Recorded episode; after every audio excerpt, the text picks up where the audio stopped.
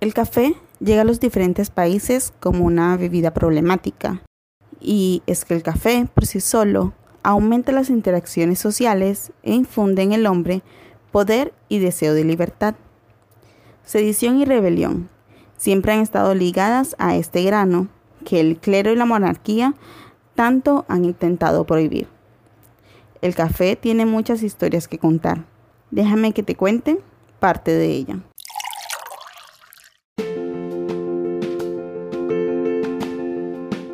Bienvenido seas a Piel Color Café, un podcast dedicado al café, a su consumo, su mundo, su naturaleza. Yo soy Adriana y te estaré acompañando en esta travesía donde aprenderemos todo lo relacionado al café, desde la semilla hasta la taza, llenándonos de su sabor y su experiencia, pintándonos así la piel de color café. Como ya lo hemos comentado antes, los holandeses reciben gracias al tráfico de café granos sin tostar provenientes de Turquía, que fueron sembrados y transportados a Java donde los holandeses esclavizaron a los nativos para que estos cultivaran café. De esta forma tan ruin, el café de Moca y Java se convierte en el más solicitado de aquel entonces. Inició con esto, con esta historia, como preámbulo de que el café sí que influye en la libertad, incluso si hablamos de su contraparte, que es pues la esclavitud. En el siglo XVII y XVIII, en Francia, un hombre consumía en promedio 7 litros de vino al día. Durante décadas, la población europea fue alcohólica. Incluso los niños bebían vino. Y fue gracias al café y a las cafeterías que las personas pudieron hablar sin beber alcohol, entablando conversaciones interesantes sobre arte, cultura, literatura y, por supuesto, política. Y es que cuando se piensa entablar una guerra o un plan político, es importante y necesario tener la cabeza despejada. Sedición. El café era una bebida revolucionaria que causaba revoluciones.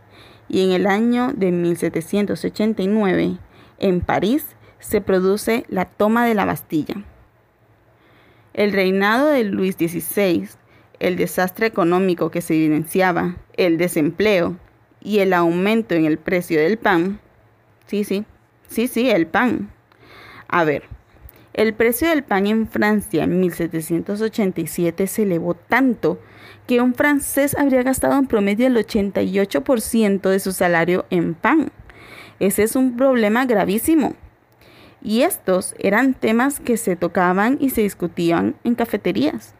Se podría decir que la Revolución Francesa se preparó en cafeterías, igual que un expreso. Y bueno, sobrios y con sed de justicia, los franceses provocan lo que después sería conocido como la piedra angular para el inicio de la Revolución Francesa. Pues después de la toma de la Bastilla, Camille de Moulin se reunió con los demás revolucionarios en Café du Foix que era una cafetería que se encontraba en las afueras del Palacio Real. Se subió a una mesa e hizo una muy reconocida declaración, que hoy día sigue siendo recordada al haber sido un efectivo llamado a las armas, formando disturbios que se extendieron a lo largo de todo París. Más tarde, el Café du Foix sería llamado el Café de los Revolucionarios. Por su parte, los ingleses, quienes habían divorciado del café años atrás, debido a rumores que se corrían sobre lo que el café le hacía a los hombres, rumores de los que te comenté en el episodio número 2, donde hablé sobre la relación entre el café y el amor, estos, los ingleses, son mundialmente conocidos por ser grandes bebedores de té y es que esta infusión había ganado la batalla contra el café en Gran Bretaña años atrás. Es por esto que el té es el bien más preciado de los ingleses.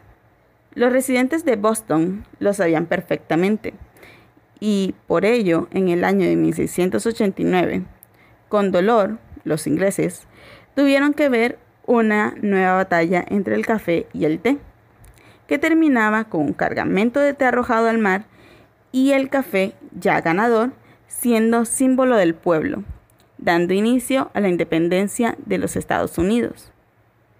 A ver, te pongo en contexto. Tras la matanza de Boston, donde la Guardia Inglesa asesinó a varios colonos frente a un edificio de recaudo de impuestos, debido a la cantidad exagerada de impuestos que estos debían pagar a Gran Bretaña, los ingleses se vieron obligados a suspender el cobro de todos los impuestos.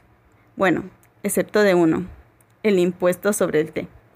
Y es que estos querían demostrar que aún tenían dominio sobre los colonos, creando un monopolio de té, obligando a que, debido a los impuestos, el precio del té aumentara exponencialmente y que únicamente pudieran comprar el té ofrecido por Gran Bretaña.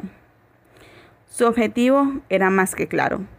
Querían crear un monopolio de té, siendo su té el más económico, encareciendo a los demás con los impuestos que ellos mismos imponían. Esto provocó que los residentes de Boston, quienes en ese entonces ya conocían el café, se dirigieron al puerto donde se encontraron con tres embarcaciones cargadas con más de 240 cajas de té. Disfrazándose, subieron a la cubierta y arrojaron todo el té al agua.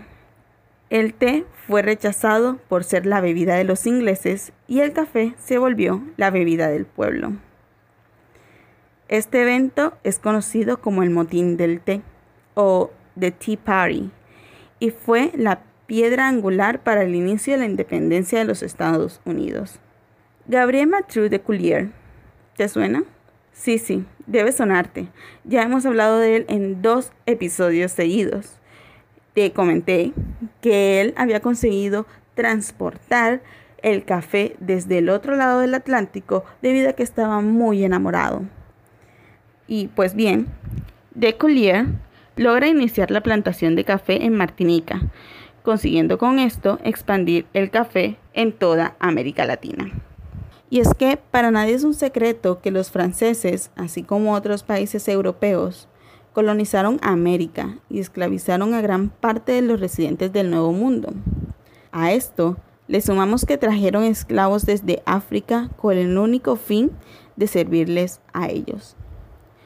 Los esclavos de las colonias francesas, como lo eran Haití en 1790, trabajaban en las plantaciones de café, algodón y azúcar. Los aires de revolución creados en Francia tras la Revolución Francesa llegan a Haití en 1791, donde los esclavos con sed de libertad inician su revolución. De ella hablamos un poco en el episodio anterior sobre la historia del café en Colombia y es que los haitianos decidieron quemar en primer lugar cientos de hectáreas de los cafetos malditos que por años los mantuvieron esclavizados. Tras 12 años de guerra, es la revuelta de esclavos más exitosa de la historia. Sin embargo, los franceses no se quedaron con los brazos cruzados y obligaron a los haitianos a pagar una indemnización por las plantaciones quemadas. Indemnización que Haití tuvo que pagar hasta inicios de la Segunda Guerra Mundial, provocando que Haití sea el país más pobre de toda América. Los haitianos pagaron con dinero lo que antes tuvieron que pagar con sangre. Es muy curioso ver cómo el café en Europa propicia la Revolución Francesa, mientras que, del otro lado del mundo, incitaba a los esclavos a alzarse contra el mismo régimen francés que los obligaba a cultivarlo. El café despierta la racionalidad y permite a los hombres ver, juzgar y determinar lo que es justo, despertando el conocimiento y con ello provocando revoluciones. El conocimiento y el café nos hará libres. Y así culmina nuestro programa de hoy. No sin antes invitarte que te suscribas, le des like y compartas. Te recuerdo que lo puedes escuchar en Evox, Spotify, SoundCloud y YouTube. Hasta la próxima.